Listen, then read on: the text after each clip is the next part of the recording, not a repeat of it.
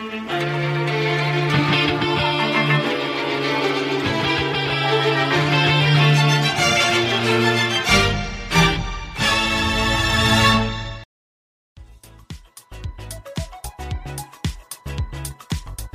勤时间、放学时间、摸鱼时间，Lady First，聆听女性声音。Hello，大家好，这里是 Bling，这里是鸡爪。今天我们聊的主题是嫉妒。具体的说，其实是，嗯，我们改编了一下那个同辈压力，我们把它改成了 peer jealous。其实为什么想要开始聊这个话题呢？主要是因为我最近在看一个系列的书，叫《那不勒斯四部曲》，大家应该多少都有听说过。这个书呢，主要讲的就是两个女孩长达五十年的友情，叫莱农和莉拉。在看这本书的时候，大多数人可能会关注到莱农和莉拉的长线的友情。但是我对于他们这段感情中，其实中间一直有一个东西，感觉让我很不能理解。在小的时候，当莱农和莉拉面临他们都不能去读书的情况，莉拉确信了自己的家里是不会让自己去读书的。但是这个时候，他就发现他的朋友莱农，他的爸爸妈妈好像是会送他去读书，但是是要观察他这段时间的表现的。所以这个时候，他做了一件事情，他直接骗莱农说：“今天下午我们翘课，去看海吧。”就带着莱农走出了那不勒斯那座城，但是他并不知道海在哪里，他甚至也并没有想要带莱农去看海，他只是想要让他逃课，并且被他的母亲发现，而且他成功了。等他们回到家的时候，发现莱农的母亲非常生气。并且大喊大叫说不会再送他去上学了。虽然这件事情并没有按照莉拉的想象去发展，莉拉并没有为莱农感到高兴，他反而当时他的这个骗局失败的时候，他其实是有点失落的。第二件事情呢，就是他们上高中的时候，莱农带丽拉去参加了一个他的老师组织的一个聚会，这个聚会上的。孩子全都是上高中读了一些书，或者从小就是在书香门第里面长大的，和莱农和丽拉、丽拉他们这种从小就在小乡村，那个时候拉布讷斯算是意大利的乡村吧，长大的孩子不一样，他们就是见识非常广，谈论非常多的东西。丽拉感觉自己在这个派对上被边缘化了。所以他在回家的路上，疯狂地羞辱莱农和他的朋友们，说他们都是烂人，说他们都是下水道的老鼠，说自己这辈子就是下次宁愿被杀掉都不会再来参加这样的聚会了。这两件事情就让我对他们的感情有一个疑惑。其实很多时候，莱农都在被利拉用一种很偏激的方式去伤害他。而仅仅就是因为利拉，她非常的嫉妒、羡慕他得不到的莱农的那种生活，于是莉拉用这种欺骗和做局的方式去伤害他。但是莱农还是一直很想要拥有莉拉的喜欢、尊重和他的爱，这就是真的让我觉得非常的难受。你选的这两个节点，我总结一下，第一个节点其实就是。谁来着？总是分不清这两个人，莉拉和莱农。哦，莱农，哎，莱莱农，莱农。呃，就是我觉得第一个节点是莉拉，她很清楚的知道，如果说莱农他今天要去上学了，那他们之后从此他们的就是这个路径会不一样。所以我觉得他做了一个局，想要这个莱农不去上学，也是出于一个对于。他们未来路径将会不同的担忧，当然也有嫉妒在。就第一件事情，他是在在努力的想让他们俩以后步调一致方向走。对，嗯，然后在第二个节点呢，我觉得就是这个事情已经发生了，他们俩已经截然走向了不同的人生。嗯，然后但是在他们之后交汇的这个节点，莉拉发现了，哎，这果然是像我当初想的一样，我们果然已经不步调不再一致了。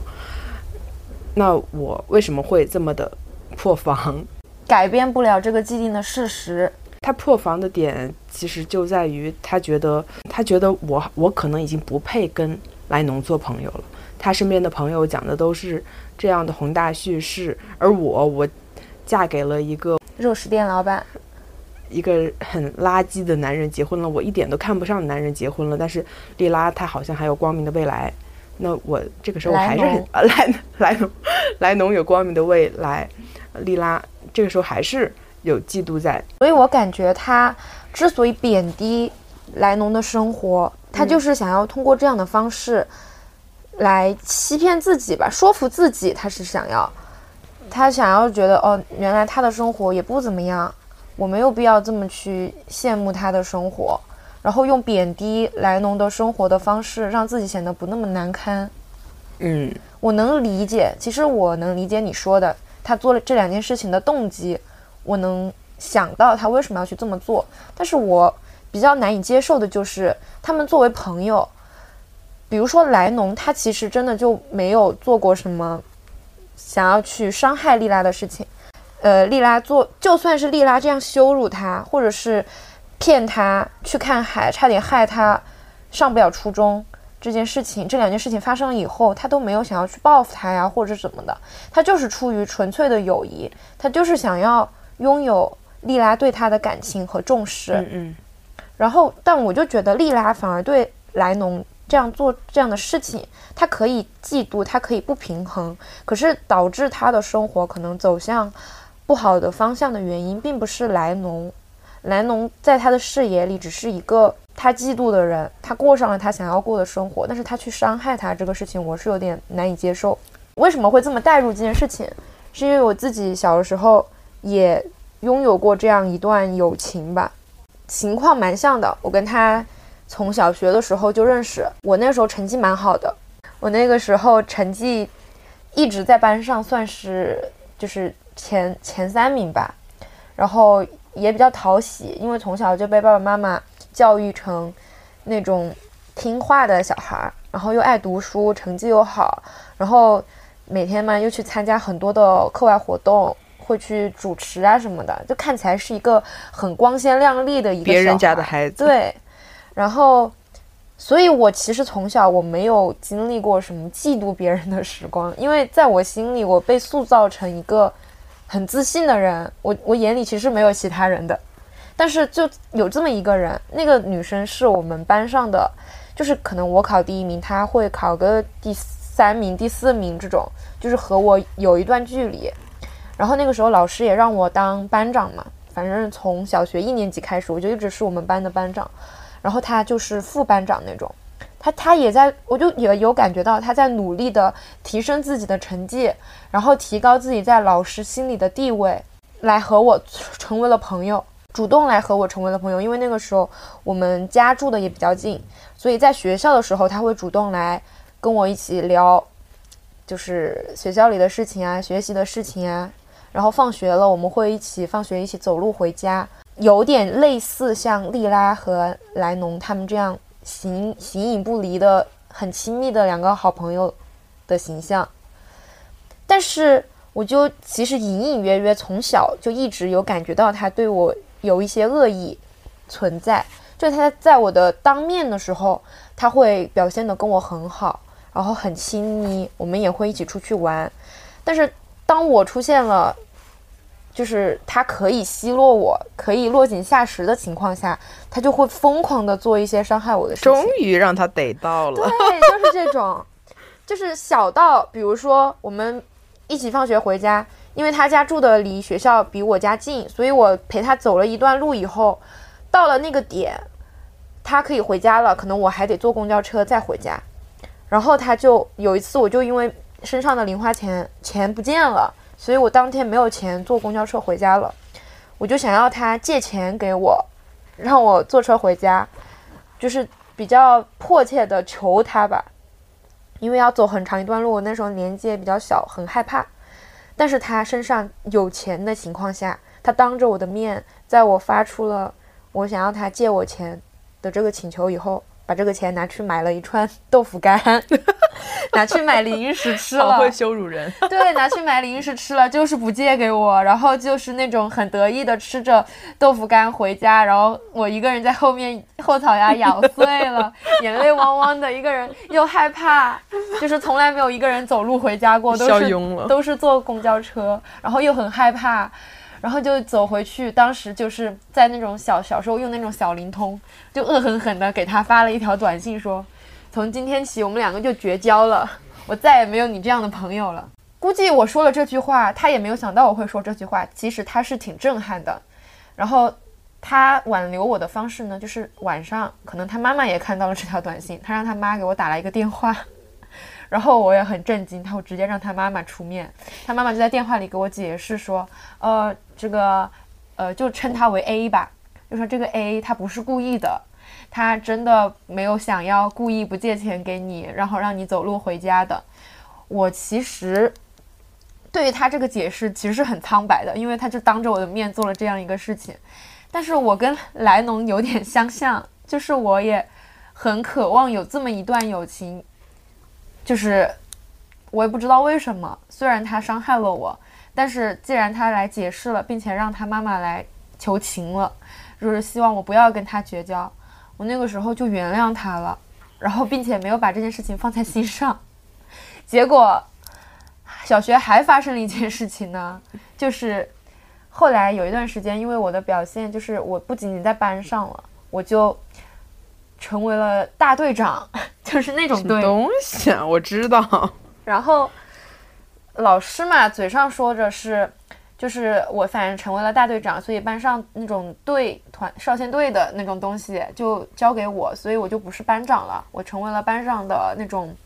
我忘了这是一个什么职称，反正班长的职位就空出来了，我成为了另一个职称。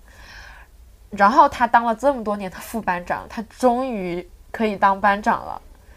那个时候，我们不仅其实我们两个不仅仅两个人一起玩，还有其他的一些小朋友会在一起玩，都是你们班上的组织呗。也不是组织，可能就是班上其他的同学，因我还以为全是班委呢，班委跟班委玩儿。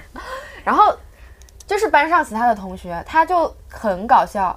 他故意找了第三个人，在我们的一个小聚会里面，故意找了第三个人，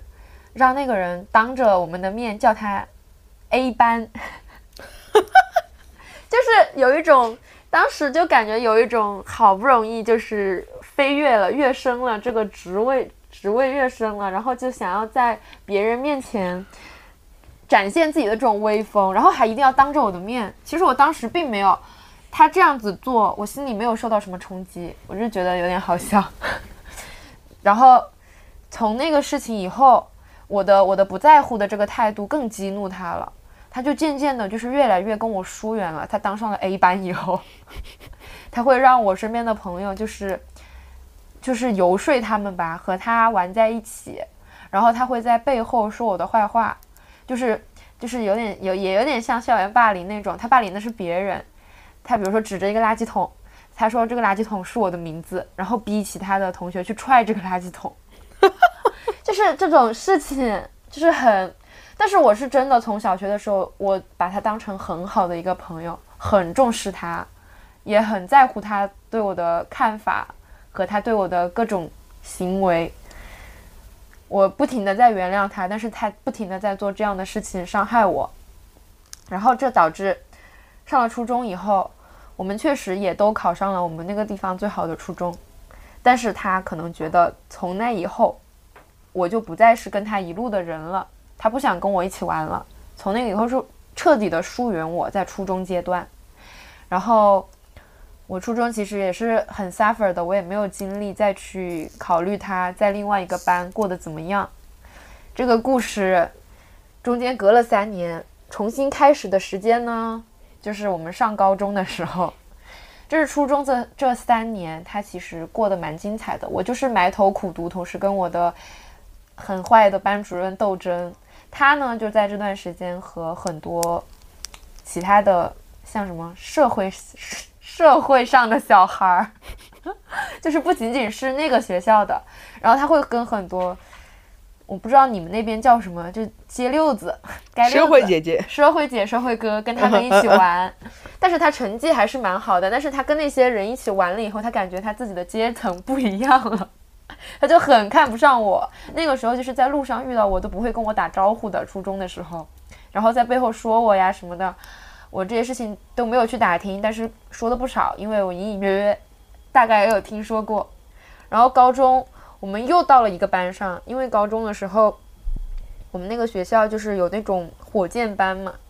然后该说不说，离开了我，他还是在追逐我的成绩吧。然后我们都考上了同一个班，他就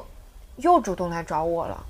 因为他在那个班上，因为当时那个班上他没有其他的朋友，他之前的那个他觉得他扩大他的阶层的那些社会哥、社会姐也没有跟他一起来到这个班上。他在这个全是就是成绩比较好的学生的班上是没有什么朋友的，所以他来找我了。他这个时候他又需要我了，他又来跟我就是做朋友吧，反正就是那种。我们也是还是一个比较愚蠢的状态，就是他一来找我，我马上就嗯好吧，以前你对我做的事情我都原谅你，就是都忘记了。就是可能我心里记得有这，比如说我像今天那些事情，我还可以清晰的记住他做了什么事，说了什么话，但是那个情绪不会一直维续，所以一直到了他来找我的时候，我就全忘了，我就又跟他成为了好朋友，我心里又重视他了，然后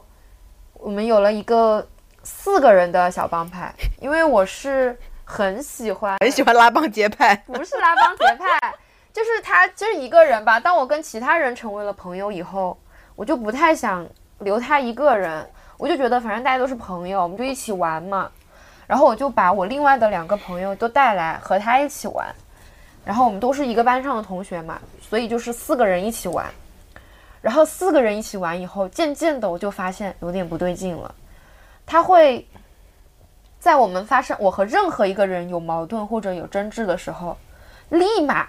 不管我的态度和我的观点是什么，他立马毫不犹豫的就会站到我的对面。就是可能我和一个其中一个人只是小小的争吵，很小的一件事情，他就是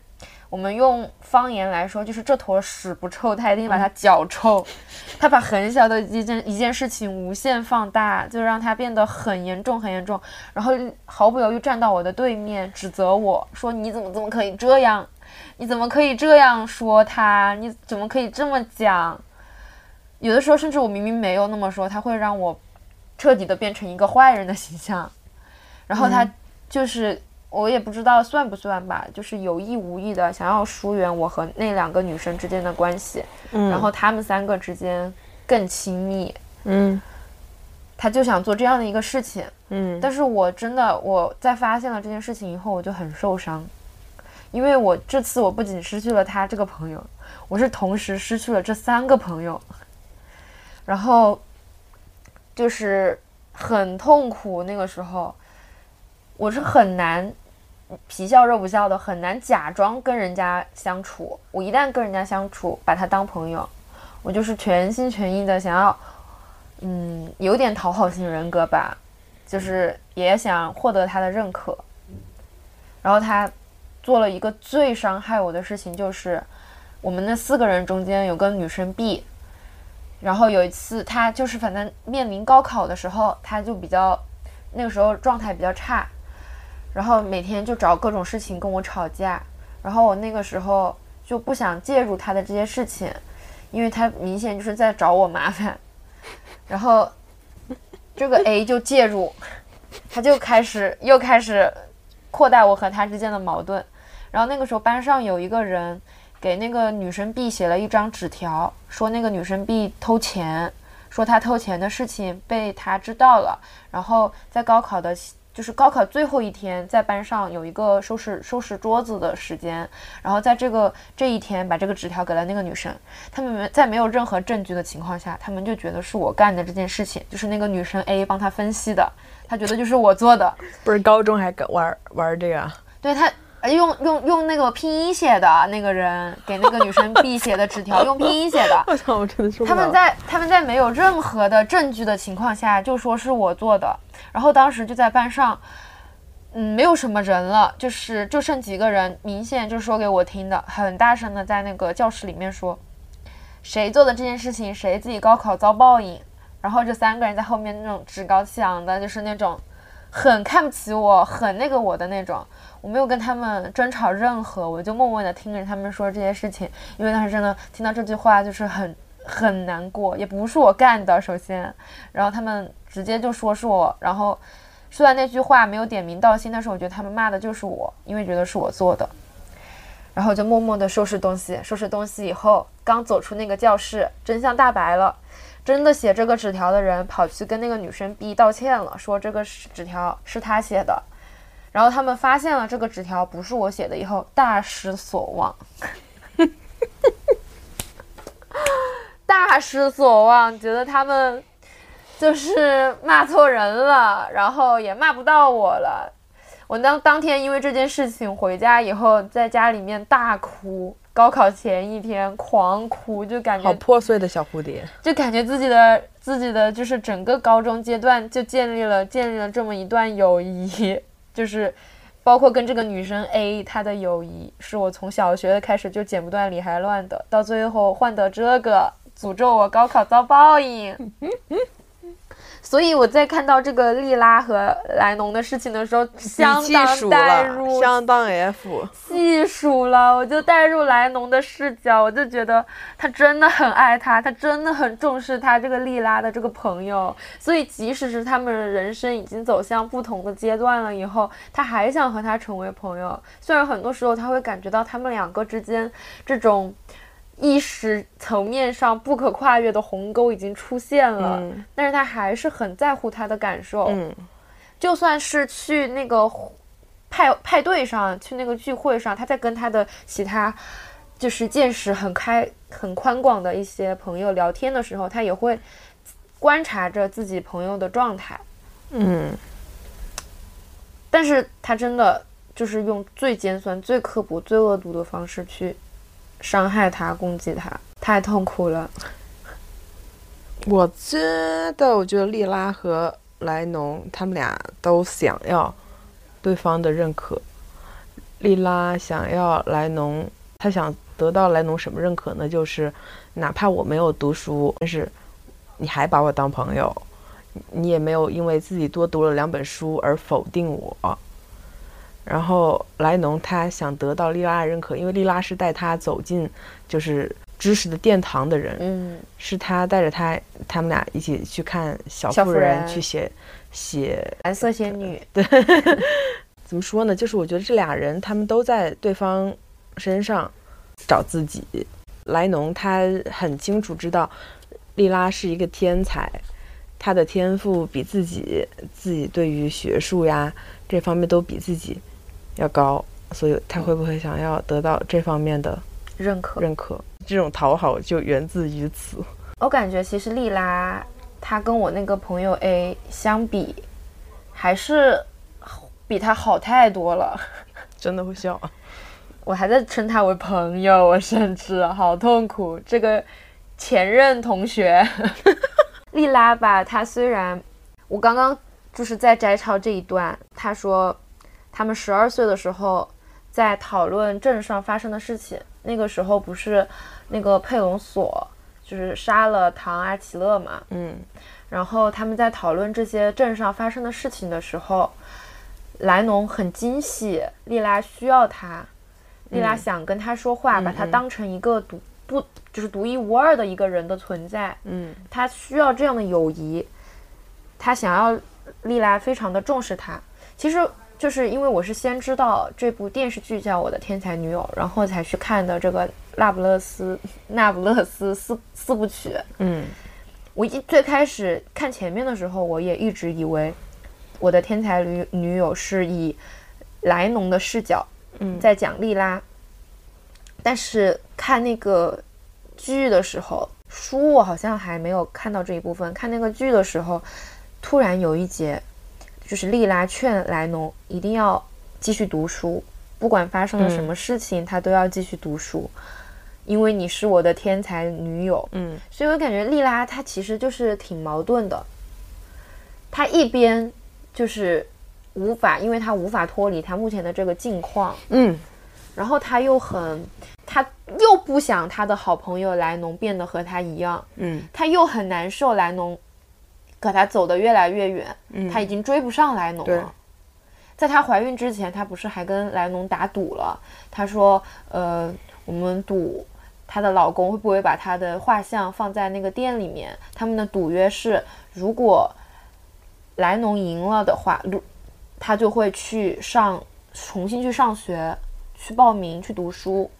然后如果是莉拉赢了的话，莱农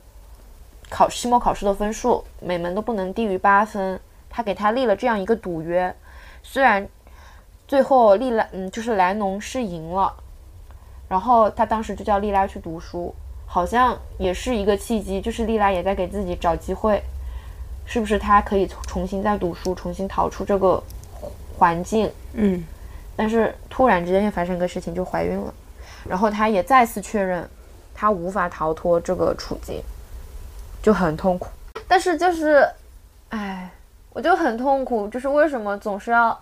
他这么爱他？这个莉拉，她其实心里是爱莱农的，她也是希望莱农可以越走越好的。她为什么要用伤害他的方式来让自己好受一点呢？呃，我想了想，就是你好像一直都是那个，呃，总是被人嫉妒的别人家的孩子，我好像是总是嫉妒别人的那个人。就从小时候我就审视自己到长大，都发现自己好像，他丫的嫉妒心怎么这么强呀？然后，然后我想了想，就是我发现我是很需要得到老师的认可，但是从小到大都没有什么老师会认可我。然后对于那些老师认可的那些学生，我就觉得，嗯，他咋了？他咋就比我牛逼了啊？然后觉得我操，凭什么他可以得到老师的认可？为什么？我就一直在想不明白，为什么他们可以得到老师认可，为什么我不可以？想不明白。现在虽然想明白了，然后还还可以跟你说一个，就是我最近嫉妒的一个女生。这个女生她其实家境就是原生家庭不太好，就是她爸妈从小离婚，她爸还家暴她妈，然后她妈嗯嫁给了一个目前来说比较有钱的一个男的。然后呢，但是他就属于在不管是在自己的亲生父亲或者是母亲那里都感觉不到爱的这样一个人。他妈，他觉得他妈就是把现在的心思放到他和呃他那个继父的那个家庭，因为他们还生了一个女儿。嗯然后他爸呢，从来没有重视过他，因为他爸重男轻女，然后一直把心思放到他的弟弟身上。那他就是一个感觉自己没有什么归属感，觉得自己没有家的人，就觉得挺惨的吧。就是第一次看到这样子，真正是从大山里走出来的，女孩，对，从来没有见过，她是第一个我接触到的从大山里走出来的女孩儿。然后我当时就一直鼓励她，我说你一定一定要脱离你的原生家庭，然后你一定一定就是不能够让他们吸你的血。她当然她自己其实本身也是一个很勇敢也很努力的人，但是她其实有一个点就是她的自我配得感很低。嗯就是因为他从小到大也没有感受过什么父母的爱，然后当时我我有点震惊的点就在于他大学很多那种学费啊、生活费都是自己赚的，然后他也会对找自己的妈和那个继父要钱这件事情很有耻感，然后后来呢，他就自己去申请去美国打工去了，就是打工度假。嗯，哦，不是打工度假，美国没有打工度假，代就是代代工实习带薪实习。嗯然后呢，我就觉得，操，这不是我我的生活吗？他怎么比我提前还先过上了？我操，真烦。然后，所以其实我对他的感情就很复杂，就是我一方面知道这个人他其实很不容易，但是这种烦呢又掺杂着很多东西。就比如说，我就觉得他其实能够伸出去，一方面是他自己其实很很努力，很努力，对我很，而且我很清楚他这个他很努力，而且他很不容易，而且这这条路对他来说很重要。嗯但是另一方面就觉得，嗯，怎么我就没有这么幸运？因为我觉得他嗯虽然很惨，但是他其实很幸运。嗯包括他高考，他其实高考成绩非常差，但是他是通过，然后考哦上了一个大学。然后当时我就觉得很神奇，我就说，我就说，那你真的是被上天选中的女孩儿。嗯他说他他是他们那个村子里，啊、他是少数民族嘛，就真的是那种大山里的那种那个寨子里跟他同龄的上下几年唯一一个出去了的，出去了的读大学的，其他的全都现在已经在家带娃了。他说他回家的时候就看到他的朋友全都是就是手里抱两个，肚子里可能还怀一个。天哪！然后当时我就觉得，哦，天呐！我第一次近距离接触这样子的女孩，我就觉得她很幸运。她幸运的点就在于她出来了，嗯而且还有一个幸运的点就在于他，他现在他比较小嘛，现在可能二十多一点点，就是在这么早的时候，在我们那个时候还在读大二大三的时候，还是懵懵懂懂的时候，他就已经。掌握了这个世界的奥义，然后并且还为之行动，还真的成功了。对，得到了这个机会，很幸运。我可能是嫉妒他的幸运，我觉得，因为我其实我觉得我的底层总是觉得自己很不幸。嗯，就是觉得你想做的事情总有各种各样的东西来阻碍你，对你没有做成功，你也想跟他一样去一个好一点的大学，然后去那种地方，去漂亮的地方打工。真的会笑，去漂亮的地方打工，然后想要去看外面的世界，但是你就觉得你总是有东西阻碍你，但他就是感觉确实很难，他确实从那个泥但是那些东西没有阻碍没有阻碍他，没有没有成功对，就是没有在实际上给他造成什么阻碍。就比如说前段时间他爸又找他了，他就跟我说了，然后就是他爸给他发的消息他都没有回过，然后就说。就一直在问他女儿搁哪儿，在哪儿，在哪儿。然后，然后我就说你爸他不会是知道你现在有钱了，然后让你 福地吧？就是让你回去给他养老养儿子，给他福地吧？我就说是不是？哈，他就说笑死，花的差不多了，但就是没给弟弟留一分。就在于他去漂亮的地方打工之后，然后他的那个自媒体的粉丝数也上，我说哦，这人真是幸运啊，呃。真是 jealous，但是就是你你你描述你对他的 jealous 的时候，你大部分的语言其实是在赞美他，就是你虽然说你很嫉妒他，但是你但是我不会伤害他，对你没有做伤害他的事情，嗯，我就我我比较我比较不能接受的就是，如果你因为你的嫉妒。比如说像你这样的人，当你嫉妒的时候，你只会反思发生在你自己身上的事情。虽然反思是一个很不好的事情，大家永远都在被教育要反思。但是有的人，就比如那个 A，他就是觉得，嗯，我我没有得到的东西，你得到了，我嫉妒你，我就要毁掉，我要毁掉，我得不到，你也不要得到。对，就算你得到了，就是我也会把它说成一文不值的东西，我也会让你觉得你得到的并不是什么好的东西。就像 莱农去诋毁他的朋友那样，就是就这就让我很痛苦。虽然我现在书还没看完吧，就第二本也开始看了一半。但是其实我跟莉拉就是或者说跟那个 A 有点不一样的点就在于，我的生活还没有那么糟糕哦，可能不能算 A，A 就是跟跟丽拉跟丽拉比起来的话，就是我的生活还没有那么糟糕，糟糕到我觉得我的人生无望。我就觉得我还是我肯定是有希望的，只是我没有。像他那么顺利，但是虽然没有那么顺利，但也不一定是坏事。那就是另外一个话题了，就是我们要不要因为嫉妒你的那个人所存在的糟糕的环境，就去同情和合理化他的行为呢？就是我我不我不否认莉拉是很惨很惨，她美好的人生，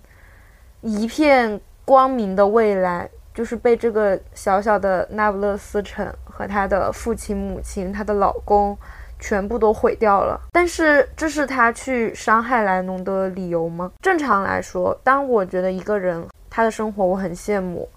我也很想拥有这样的生活。如果我非常努力，我发现我自己就是逃不出这样的环境，那可能也许 maybe 我就就自己默默放弃，就是过我自己的生活。那我想不出就是怎么会去伤害和贬低，特别是还是自己的朋友的人。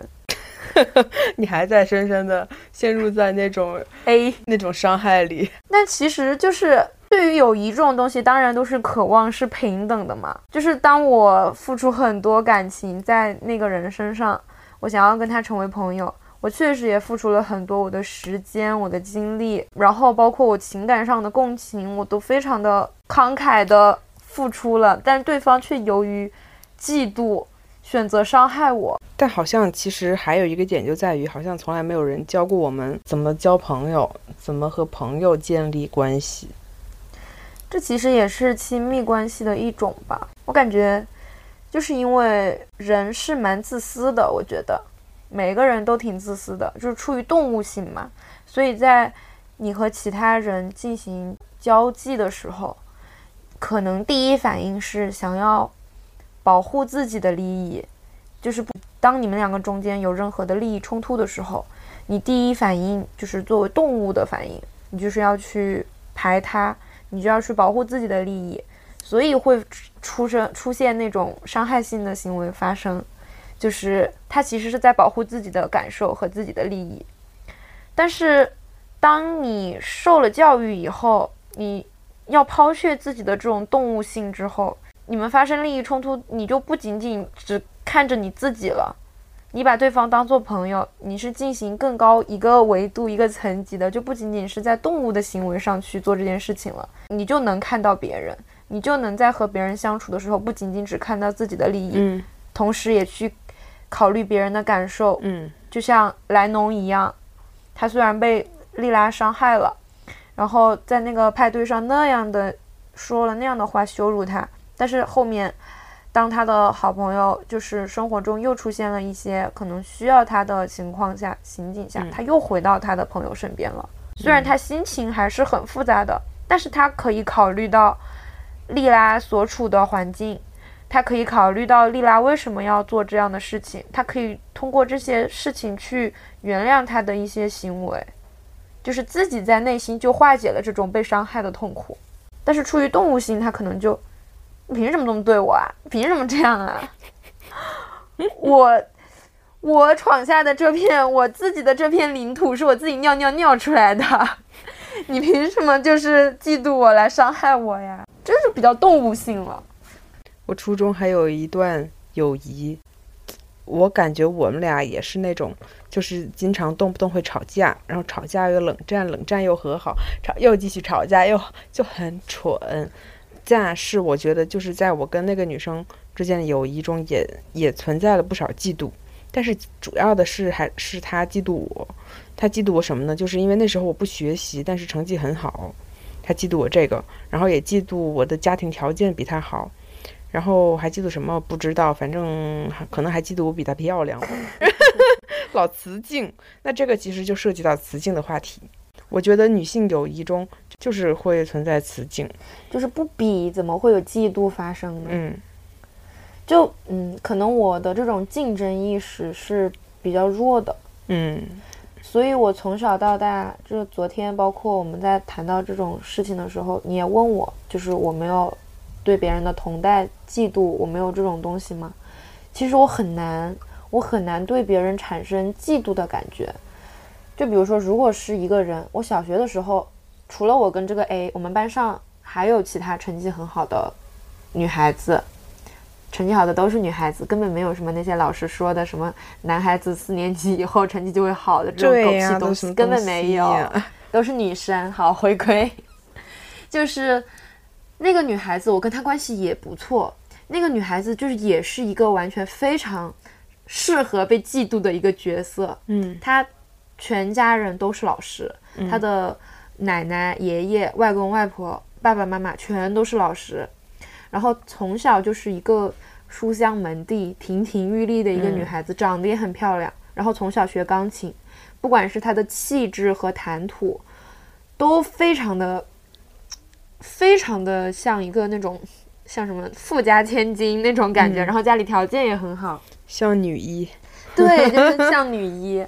然后。那个时候我也有跟他建立友谊，我会去他们家和他一起玩，我们玩很多很幼稚的东西。虽然他表面上每天读很多很高深的书，从小学的时候就，然后也练钢琴，看起来和我们其他的这些蠢蠢的小屁孩儿 非常的遥远。但是我在跟他一起玩的时候，就是我们真的就是纯粹的两个小女生，我们就会玩很多很幼稚的东西。然后他会教我弹钢琴，虽然我到现在也没学会。我们两个之间的关系就是非常的友好，嗯，就是虽然他的家庭条件比我好很多，然后他成绩就是非常轻松就能超过我。我知道了，很大一个点就在于你是自信的。嗯，那个 A 他可能就是个不自信的，我也是个不自信的。呃，我当时绝对是不是一个自信的人，同时我还是一个很有竞争意识的人，所以我会很容易的嫉妒别人。我可能从小就有一种意识吧，就是我不是要胜过别人，嗯。就算是考试，我想考得比别人好，我当时也只是想获得我爸妈的认可，就是也只是想我爸妈要求我成绩要好，然后如果我成绩不好，他们会惩罚我，他们会对我态度很不好，然后我会担心东亚病 parent，对，我会担心这样的东西，所以我想要考出好成绩，想要考第一名。但是我想要考第一名的这种心态，并不是想要超过谁，嗯。也不是想要就是证明我比其他的人好，我只是想，我只是想获得我爸妈的认可，是我爸妈想要去搞这样的竞争，我只是一个渴望父母爱的一个脆弱的小女孩。呃，那我就是我爸妈他们挺喜欢竞争的，那我就是潜移默化了，潜移默化的就变成了一变成了一个竞争的人。我就是很喜欢竞争，我惨啊，东亚小孩儿。东亚小孩儿一生都不知道在比些什么东西。对呀、就是小的时候比成绩，比跟别人的家庭环境，嗯，长大了就是比工作能力，比赚的钱的多少。就比如说最近经常说的，比起自己的失败，更在意朋友比你先成功了，是，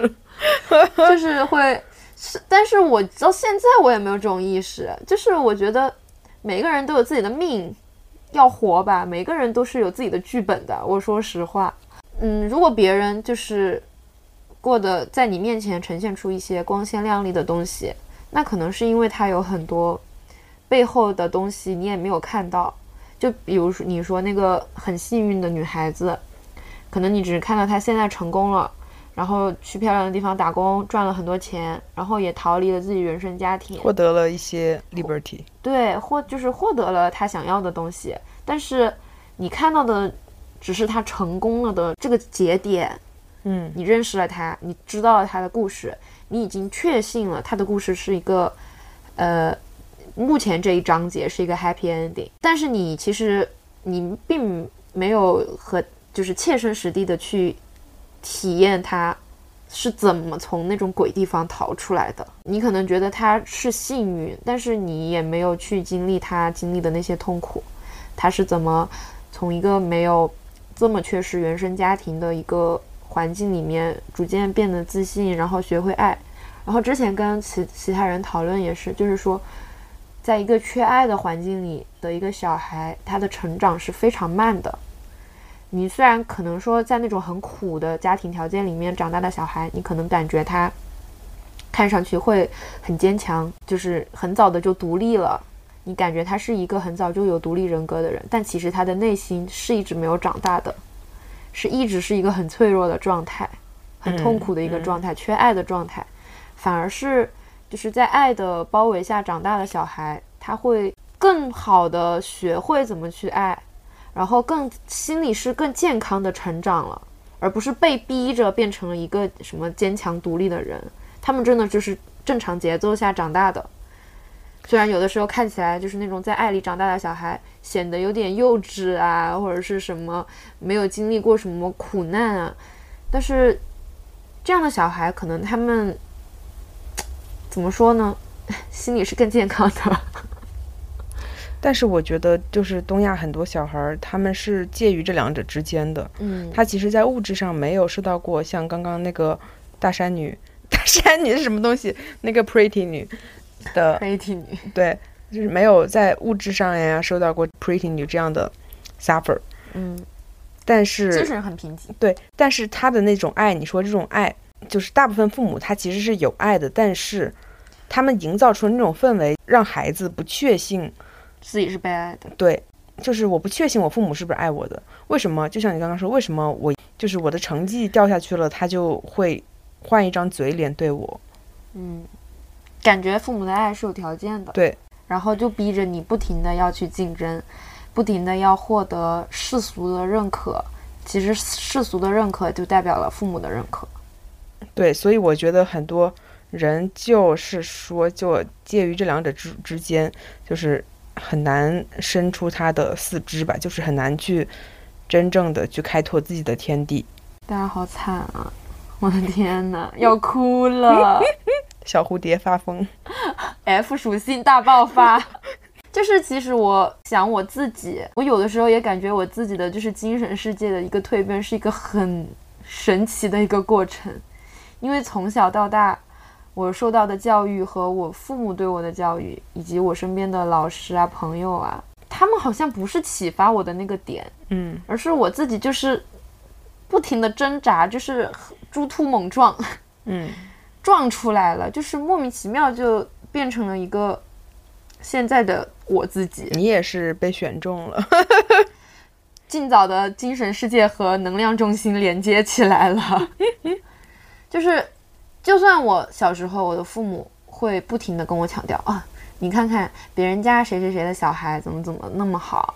然后包括我父母，因为 A，我父母也知道嘛，在我父母的眼里，A 也是一个很不错的小孩儿，嗯，他们觉得 A 是一个很努力的女孩子，嗯，可能。脑子没有我聪明，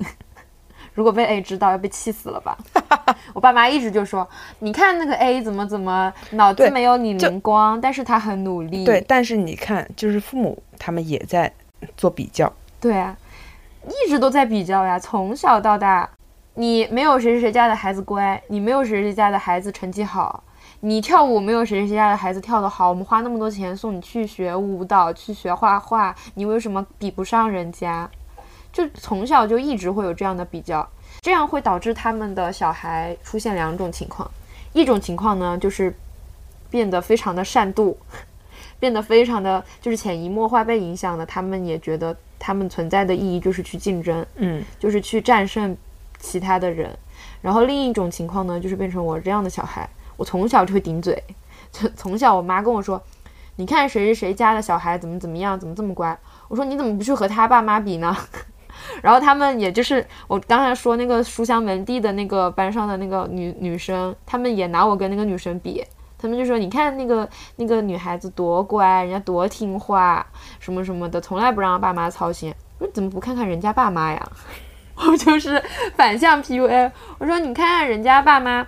怎么怎么样，就是呃给他创造这么好的条件，你觉得你给我创造条件有他们爸妈创造的好吗？然后有的时候实在。别人的爸妈没有创造这么好的条件的情况下，我就会说：“那你去那个孩子那么好，你去当他的妈呀，你把我换吧，我很愿意。”我从小就会顶这种嘴，我觉得我是蛮神奇的一个人，我也不知道我在哪里学的，可能就是上辈子就是孟婆汤掺水了吧。我会反抗他们要求我去竞争的这个点，我会觉得我为什么要和人家比？我我就想成为一个好的我自己，我的一个状态。然后我那个时候高中的时候，不是有一段时间成绩也很不好吗？就是因为太贪玩了，一点都没有在学习，又不像初中小学那样，就算贪玩也可以成绩很好。高中成绩不好的那段时间，爸妈和老师那个时候挺担忧我的精神状态的，就是很害怕我受挫。我有就是高三上期吧，考试考了全班最后一名。第一次做倒数第一，然后我以为我要被骂死了，结果没有想到全部都小心翼翼呵护我的精神状态。班主任有一天就把我叫到阳台上去跟我聊天，然后我以为我要骂我要被骂了，我做好准备了，脸都哭丧着了。然后班主任说：“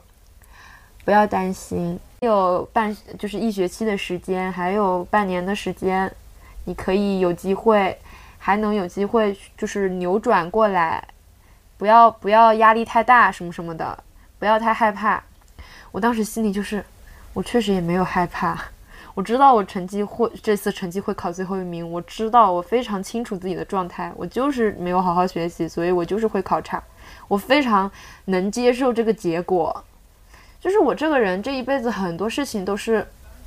怎么就在说一辈子了？好不吉利啊！呸呸呸！就是我目前为止所有的事情，我好像都是。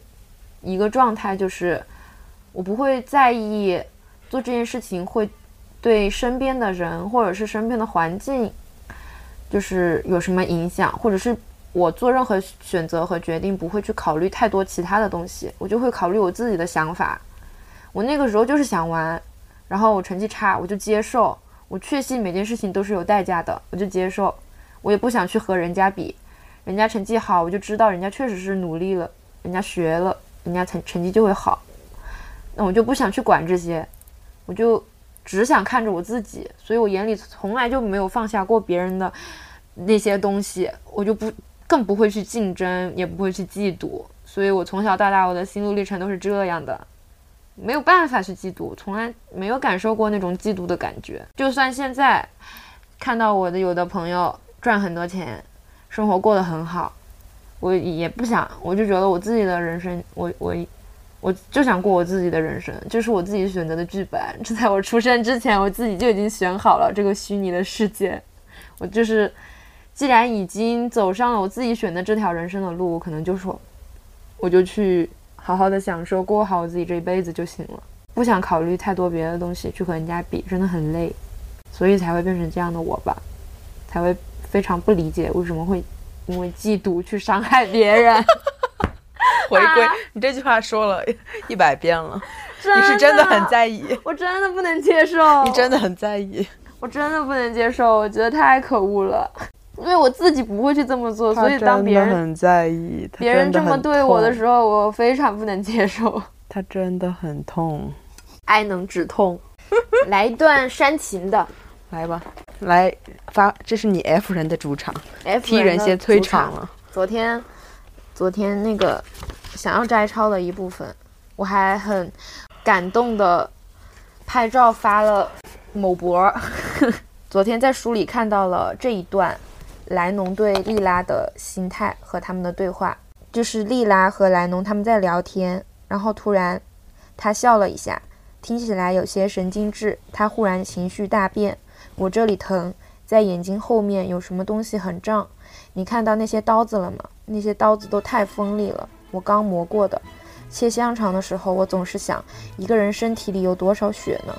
假如你在一个容器里放太多东西，容器就会裂开，或者会产生火花，然后烧掉。我很高兴那张婚纱照被烧掉了。这段婚姻、商店、鞋子、索拉拉兄弟，所有一切都烧掉才好。我明白了，无论他怎么挣扎、怎么反抗、怎么做，他都无法从那种处境里挣脱出来。从他结婚那天起，他就陷入一种不幸之中，而且越来越沉重，让他窒息。这让我为他感到痛苦。我让他安静下来，他点了点头。你应该尽量安静下来。你要帮助我，怎么帮你？你要在我身边，我在你身边啊。这不是真的。我告诉你我所有的秘密，包括那些最糟糕的事情，你却什么都不对我讲。你错了，你是唯一一个我开诚布公的人。他非常用力地摇了摇头，然后说：“即使你比我好，比我懂得多。”也别离开我好吗？啊，昨天看到这段的时候，真的其实心里挺痛的。一方面我不能理解莉拉伤害莱龙的行为，一方面莉拉这个人真的又是一个非常非常可怜的人。她也象征着我们生活里很很多非常多处于嫉妒方的人的心态吧。他们的嫉妒源自于竞争中，他们深知自己无法通过竞争去获胜，所以他们会产生这样嫉妒的情绪。他们的嫉妒源自他们的自卑和他们对自己现现况的不满。但是，我觉得，如果你真的想要你的朋友留在你身边，理解你，陪伴你，千万不要因为嫉妒去伤害他。他真的会很伤心、很痛苦，你们的感情也真的会，容器里装了太多东西，它就会破碎的。就聊到这儿吧，今天。他要哭了，家人们，他要哭了，拜拜。小蝴蝶哭了，家人们再见。嗯，结束了，拜拜。